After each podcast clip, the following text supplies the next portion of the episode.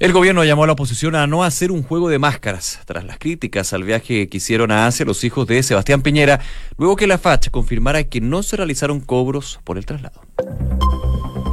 Una con dos minutos, muy buenas tardes, ¿cómo están ustedes? Bienvenidos a una nueva edición de Noticias en Duna, cuando en Santiago a esta hora los termómetros marcan los 18 grados de temperatura, bastante agradable, diría yo. Sí, de hecho ya eh, la UNEMI, ¿cómo están? Buenas tardes. Eh, eh, bajó lo que era la alerta temprana con respecto a las bajas temperaturas en gran parte del país, porque justamente el fenómeno se iba a dar más bien entre los días martes y miércoles. Ya por lo menos en Santiago estamos viendo de que la temperatura se pone más otoñal. Igual hizo frío en la mañana, cero grados. Sí, pero es que hay que acostumbrarse. 0,4. Es que hay que acostumbrarse, querida José.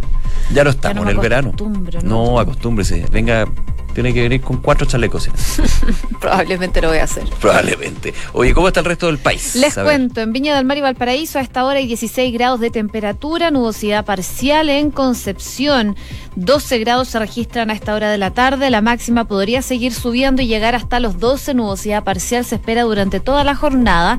Y termino contándoles que en Puerto Montt, donde nos pueden escuchar en el 99.7, hay 7 grados de temperatura totalmente cubierto, la máxima se espera podría seguir aumentando y llegar hasta los 11 y ya mañana durante la mañana comenzarían las precipitaciones que por lo menos van a durar hasta el día domingo.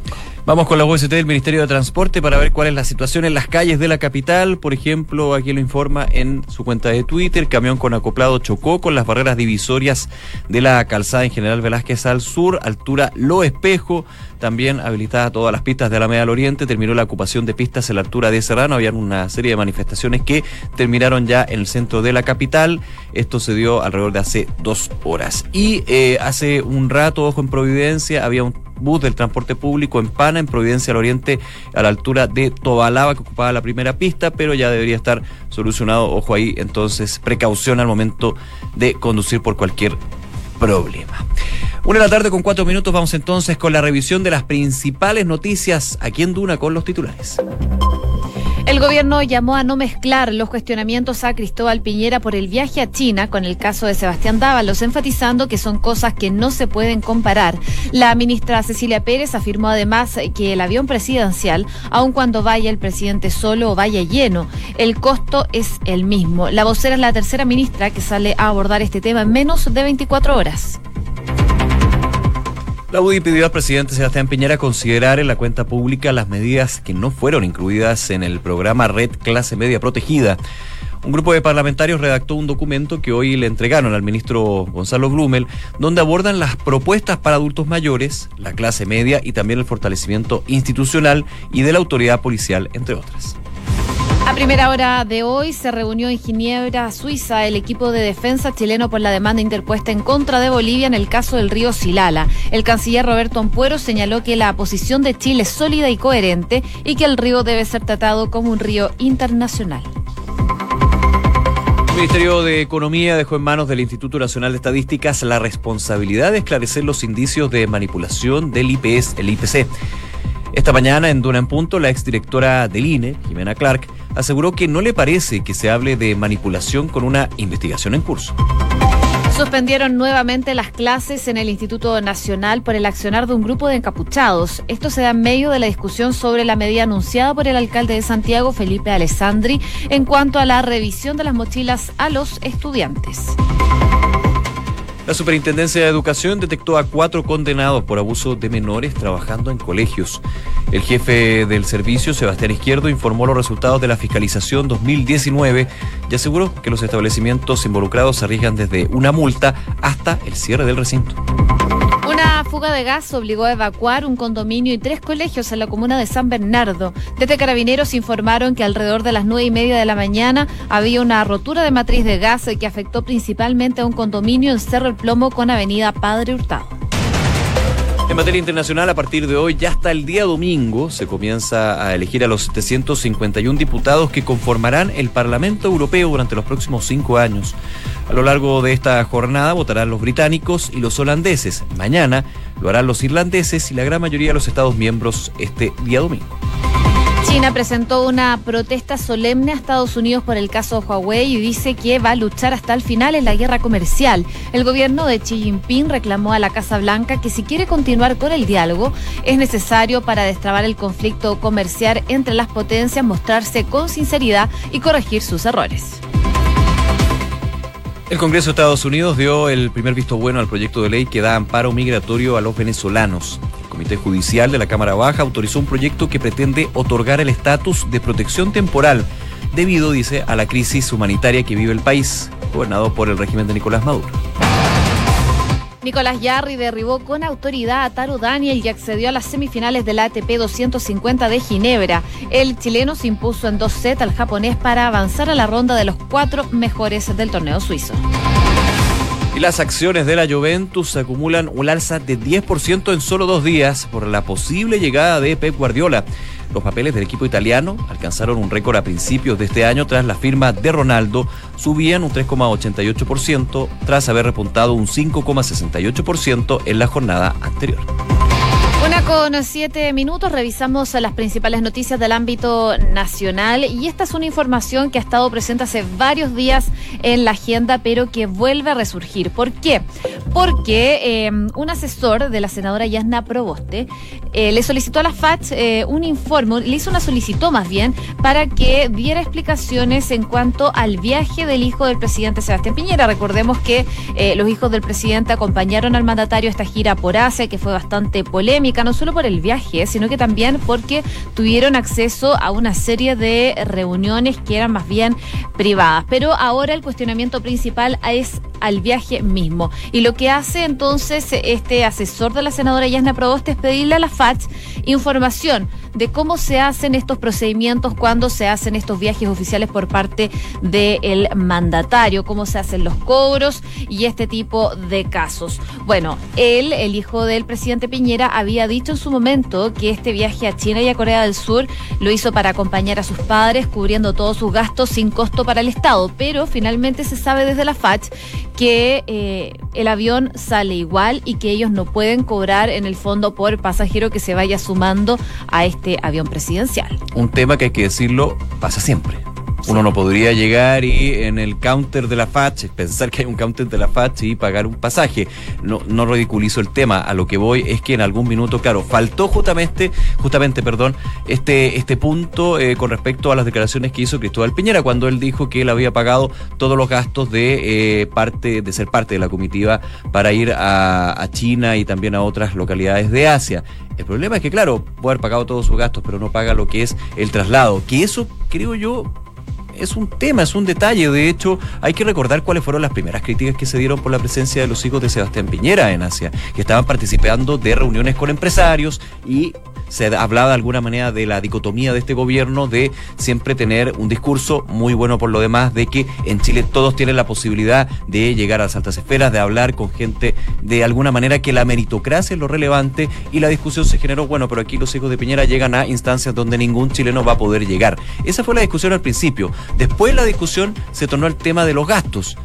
Eh, creo que el tema, evidentemente, de la FACH, de que no, no, no, realiza un cobro por el viaje que hicieron los hijos de Sebastián Piñera, es normal. Ha pasado con otros hijos de presidentes, con señoras primeras damas, con familiares. Claro, también está dentro de lo que eh, fue la actualización del protocolo que ya entregó Cancillería, que se conoció por parte en una nota de la tercera. Pero esta es una parte. El problema que veo yo es que nuevamente el gobierno toma una bandera que creo que no resulta en términos comunicacionales. La ministra vocera de gobierno dice, Cristóbal Piñera pidió perdón lo que no hicieron los hijos de otros presidentes en gobiernos anteriores. Y ahí de alguna manera esto es casi como una pelea, bien, no sé, como que le falta mucha mucho tema. Hay otras declaraciones que se han hecho en el último tiempo, en las últimas horas, de hecho, cuando se conoció este oficio eh, de la FACH, por ejemplo, del eh, ministro de la SEGECOP, en este caso Gonzalo Lumel, quien apuntó a otra hebre que creo que es más relevante, que dice que con esta polémica, con este tipo de cosas, finalmente se empieza a poner en segundo plano lo que son los temas que, a su juicio y a juicio del gobierno, le interesan a los chilenos. Eso puede ser, pero empezar a tirar la pelota para el lado o para atrás, digamos, para lo que fue el gobierno de Michelle Bachelet, porque claramente se apunta directamente a la situación de Sebastián Dávalos en algún minuto, creo que no aporta en nada y creo que no aporta mucho. Bueno, fue el propio presidente Sebastián Piñera quien salió ayer en una entrevista con Mega, con el noticiero de Mega, a hablar de esta situación. Él dice que eh, finalmente la FACH no incurre en ningún gasto extra, pero a lo mejor si se hubiese dicho eso desde un principio, si se hubiese aclarado, es el problema, el, eh, el caso hubiese sido totalmente distinto. Lo que decía el presidente el día de ayer es noto maldad e intención de causar daño, que sus hijos y su mujer lo han pasado bastante mal por este viaje que a propósito dice fue una visita bastante fructífera. Ese no es el punto, pero finalmente todo vuelve a este caso del viaje del hijo del presidente Sebastián Piñera en un tema de costos que al final era parte de lo irrelevante de este, de este tema. Lo último, eh, claro, cuando hace alusión a la situación de Sebastián Dávalos, la ministra decía lo siguiente, más allá de que nosotros solidarizamos en su minuto con el dolor como madre que podría tener la presidenta Bachelet, fue un caso que vieron los tribunales de justicia, fueron casos que fueron investigados por presunta comisión de delitos, entonces no mezclemos las cosas, como llevarlo a, otra, a otro tema, no sé, creo que hay temas más importantes, pero evidentemente aquí el error, eh, creo, desde eh, Cristóbal Piñera fue no decir eso cuando evidentemente estás haciendo una declaración pública. Decir, yo no me, yo me costeé todo, pero la FACH, yo no puedo pagar el pasaje de la FACH porque es parte de un viaje presidencial, si eso es un tema evidente. Bueno, sigue la polémica con respecto a esta gira al Asia. Una de la tarde con 13 minutos. Escuchas Noticias en Duna con Josefina Stavrakopoulos y Nicolás Vial. Bueno, ya a primera hora de hoy se reunió en Ginebra, como lo contábamos en titulares, el equipo de defensa chileno, todo esto por la demanda interpuesta en contra de Bolivia en el caso del río Silala. El objetivo entonces de esta reunión de la defensa es básicamente analizar esta dúplica que entregó la semana pasada Bolivia ante la Corte Internacional de Justicia de La Haya. En eso está entonces el equipo chileno y también el canciller Roberto Ampuero. Queremos entrar en detalles de esta información que llega el día de hoy con Gabriel Gaspar para analista internacional. Muy buenas tardes, ¿cómo está? ¿Qué tal, Josefina? Un gusto saludarte, Nicolás también. ¿Cómo está, Gabriel? Un gusto de saludarlo. También eh, comentar, estuvo muy inmerso, de hecho, en lo que fueron otras laudos arbitrales, en este caso con Perú y también el inicio de la situación con Bolivia. Así que sabe muchísimo sobre este tema. Gabriel, vamos al fondo. A ver, se da esta reunión que es la formalidad, evidentemente, tras lo que se conoció en las últimas semanas. Eh, ¿Cómo ve usted lo que es el caso de Chile por el tema del río Silala? Bueno, mira, digamos, el tema del Silala es un tema eh, súper técnico. Aquí no está en cuestión ningún tratado, nada, sino simplemente una consulta que nosotros le hacemos al tribunal respecto a reconocer el carácter de río internacional de aguas compartidas, por tanto, del Silala. Y estamos en un momento en el cual eh, Bolivia ya presentó su dúplica y nosotros estamos evaluando, el equipo nuestro que está en Ginebra, si es necesario una actuación más, digamos una concha dúplica, algo así, o si pedimos pasar directamente a la defensa oral. ¿Qué puede significar, perdón, Gabriel, una contradúplica si se da el caso? Que, otro periodo de pruebas eh, documentales y que seguiría el proceso en términos reservados. O sea, demoraría un poco más para hacerlo simple. Pero sería eh, una señal, por ejemplo, lo que yo podría interpretar desde el otro lado, el lado boliviano, de que al aplicar la contradúplica Chile de alguna manera puede estar dando una señal de, a ver, hay que seguir entregando pruebas porque esto puede ser complejo para nosotros? No, mira, a ver, eh, Eso lo que uno podría escuchar. El tema es súper técnico y yo creo que lo que estamos en presencia, para decírtelo en palabras más coloquiales, eh, el Silala va a ser como el postre de una cena que ya saboreamos. Entonces, pero para no ser más triunfalista, yo creo que el, el, problema central está en Bolivia, porque allí acaba de empezar la campaña presidencial. Sí. Entonces, como todos sabemos ya, el tema Chile se transforma rápidamente en un tema de política doméstica, y en particular cuando estamos en medio de una campaña presidencial, con una cualidad. El gobierno de Evo Morales, el gobierno de Evo Morales, no quiere hablar de la autocrítica de la Haya. Estamos que desde la sociedad te lo piden. Estamos conversando con Gabriel Gaspar, analista internacional, ya que toca el punto de las elecciones que son a propósito en octubre. Quería preguntarle cómo se puede ver esta situación del Silala, que se ve que podría ser un proceso bastante más corto que los anteriores por el tecnicismo que tiene eh, esta demanda. Podría no favorecerle a lo mejor a, a Evo Morales en estas elecciones, pero que en estos momentos se le está mostrando que podría llegar a la reelección. ¿Cómo se ve ese panorama en Bolivia, más bien? A ver, desgraciadamente el tema Chile en, en Bolivia se ha politizado, se ha transformado en un tema de agenda interna. Y entonces el, el antichilenismo o el nacionalismo exacerbado que hemos visto en otras ocasiones eh, es un buen rendidor, eh, ¿cómo se llama?, político electoral. Y yo diría que también es peligroso porque exacerba expectativas que se derrumban como se cayó en el caso del fallo reciente de, de la demanda marítima, ¿no? Entonces, es un tema de, doble filo, ¿ah? puede ser muy peligroso, también puede ser muy rentable.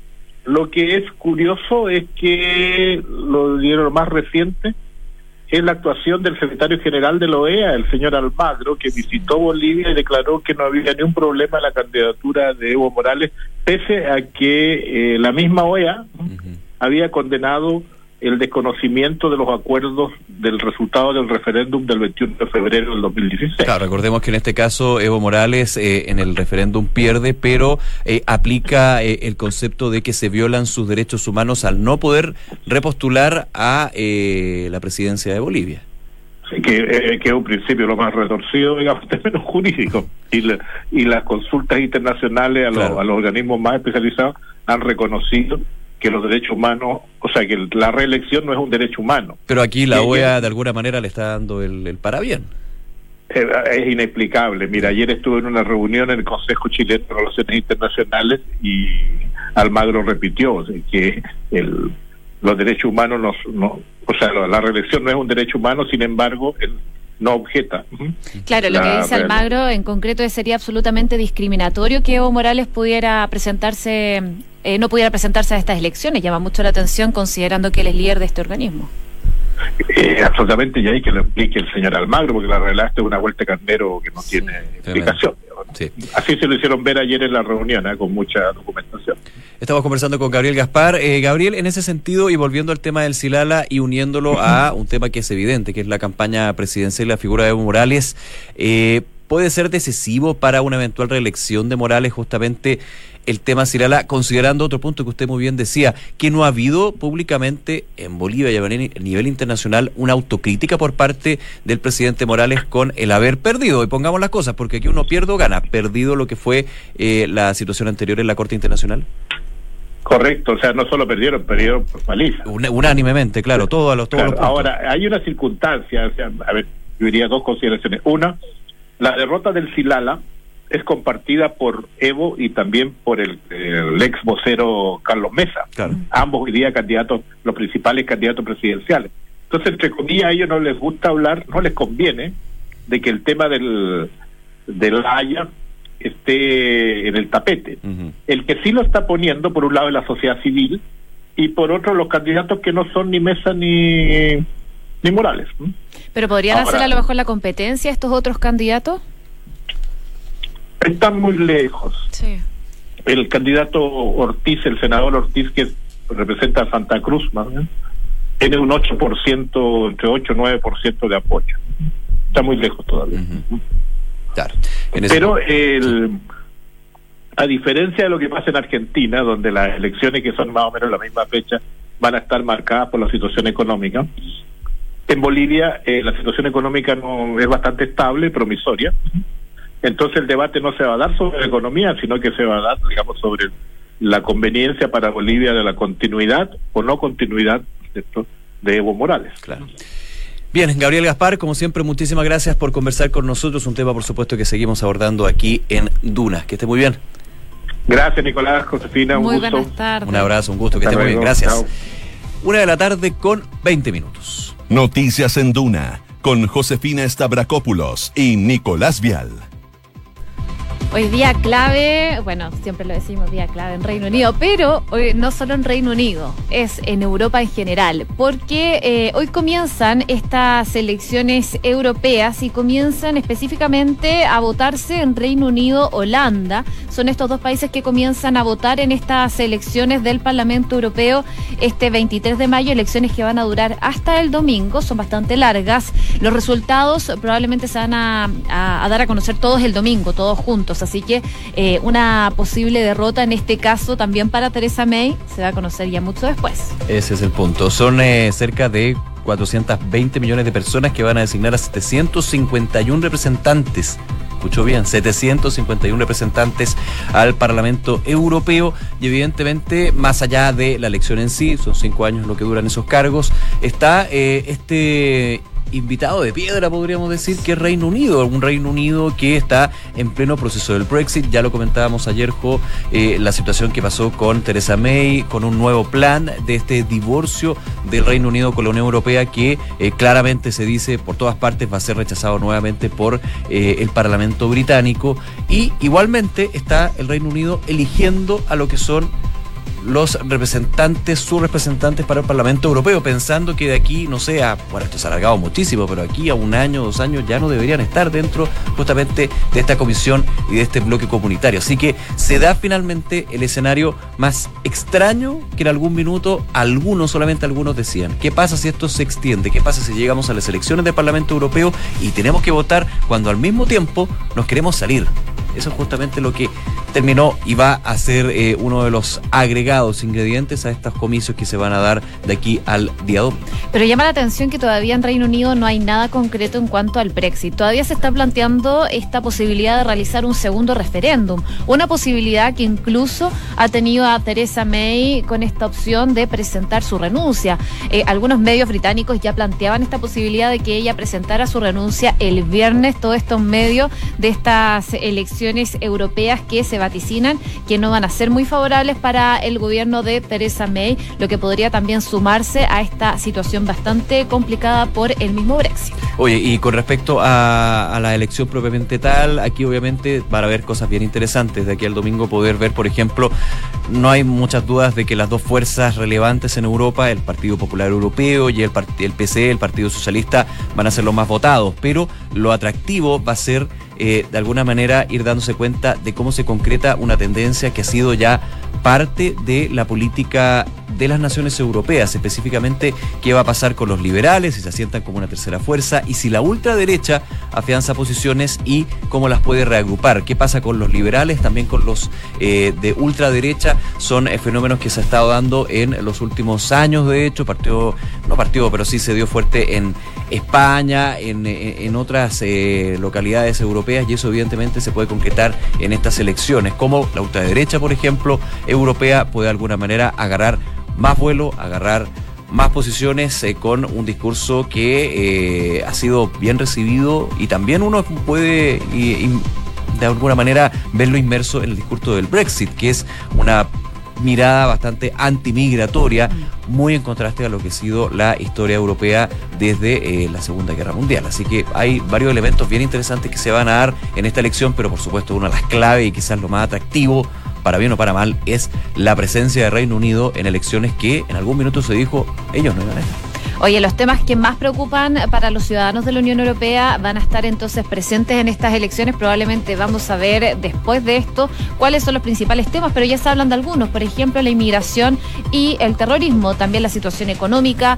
el desempleo que de alguna manera están encabezando los diferentes sondeos que se hacen eh, en Europa. Así que vamos a ir viendo cuáles son los principales temas que finalmente le preocupan a la gente en Europa, no solo en algunos países de la Unión Europea. Así que, bueno, solo queda esperar hasta el domingo cuando se concreten las últimas votaciones. Una de la tarde con 25, casi 26 minutos. Vamos a revisar las principales informaciones aquí en Noticias en Duna con los titulares. El gobierno llamó a no mezclar los cuestionamientos a Cristóbal Piñera por el viaje a China con el caso de Sebastián Dávalos, enfatizando que son cosas que no se pueden comparar. La ministra Cecilia Pérez afirmó además que el avión presidencial, aun cuando vaya el presidente solo o vaya lleno, el costo es el mismo. La vocera es la tercera ministra que aborda el tema en menos de 24 horas. La UDI pidió al presidente Piñera considerar en la cuenta pública las medidas que no fueron incluidas en el programa Red Clase Media Protegida. Un grupo de parlamentarios redactó un documento que hoy fue entregado al ministro Gonzalo Blumel, donde aborda las propuestas para adultos mayores, clase media y fortalecimiento institucional, además de la autoridad policial, entre otras. Primera hora de hoy se reunió en Ginebra, Suiza, el equipo de defensa chileno por la demanda interpuesta en contra de Bolivia por el caso del río Silala. El canciller Roberto Ampuero señaló que la posición de Chile es sólida y coherente y que el río debe ser tratado como un río internacional. El Ministerio de Economía dejó en manos del Instituto Nacional de Estadísticas la responsabilidad de esclarecer los indicios de manipulación del IPC. Esta mañana en Duna en Punto, la exdirectora del INE, Jimena Clark, aseguró que no le parece que se hable de eventual manipulación cuando se está con una investigación en curso. Suspendieron nuevamente las clases en el Instituto Nacional por el accionar de un grupo de encapuchados. Esto se da en medio de la discusión sobre la medida anunciada por el alcalde de Santiago, Felipe Alessandri, en cuanto a la revisión de mochilas a los estudiantes. La Superintendencia de Educación detectó a cuatro condenados por abuso de menores trabajando en colegios. El jefe de este servicio, Sebastián Izquierdo, informó los resultados de la fiscalización 2019 y aseguró que los establecimientos involucrados arriesgan desde una multa hasta el cierre del recinto. A partir de hoy hasta el domingo se comienzan a elegir a los 751 diputados que conforman el Parlamento Europeo durante los próximos cinco años. A lo largo de la jornada de hoy votarán los británicos y los holandeses, mañana lo harán los irlandeses y la gran mayoría de los Estados miembros lo harán el domingo. China presentó una protesta solemne a Estados Unidos por el caso Huawei y dice que luchará hasta el final en la guerra comercial. El gobierno de Xi Jinping reclamó a la Casa Blanca que si quiere continuar con el diálogo necesario para destrabar el conflicto comercial arancelario entre las potencias, debe mostrar sinceridad y corregir sus errores. Y Nicolás Yarri en el deporte derribó con autoridad a Taro Daniel y accedió a las semifinales del ATP 250 de Ginebra. El chileno se impuso en dos sets al japonés para avanzar a la ronda de los cuatro mejores del torneo suizo. Una de la tarde con 28 minutos. Credit Corp Capital pone a tu disposición un equipo de especialistas que te asesoran para hacer crecer, preservar y gestionar tu patrimonio. Son parte del grupo financiero Credit Corp con más de un siglo de trayectoria en Latinoamérica y más de 30 años en Chile. Credit Corp Capital, excelencia en inversiones. Inmobiliaria Armas, empresa líder en la industria con más de 50 años de trayectoria, te invita a conocer e invertir en sus múltiples y atractivos proyectos inmobiliarios de alta plusvalía. Conoce más en iarmas.cl. El e-commerce está creciendo a pasos agigantados y Bodega San Francisco lo sabe muy bien, respaldando la gestión logística de las más grandes empresas de Chile. El arriendo de bodegas es tu mejor decisión. Conoce más en www.bsf.cl. ¿Qué vas a hacer con tu devolución de impuestos? En Banco Vice Inversiones no saben cuánto va a ser tu devolución, pero sí saben todo lo que puedes lograr con ella. Elige invertir, asesórate con los especialistas e invierte en Vice Inversiones para lograr ese objetivo que tanto quieres. Vice Inversiones simple para ti. Una de la tarde con 29 minutos, nos vamos. Muchísimas gracias por acompañarnos en esta revisión de las noticias aquí en Duna. Invitados, por supuesto, a aprovechar nuestros contenidos en duna.cl y seguir a nuestra sintonía, porque en minutos ya viene una nueva edición de Información Privilegiada y luego la tercera APM. Que esté muy bien. Muy buenas tardes.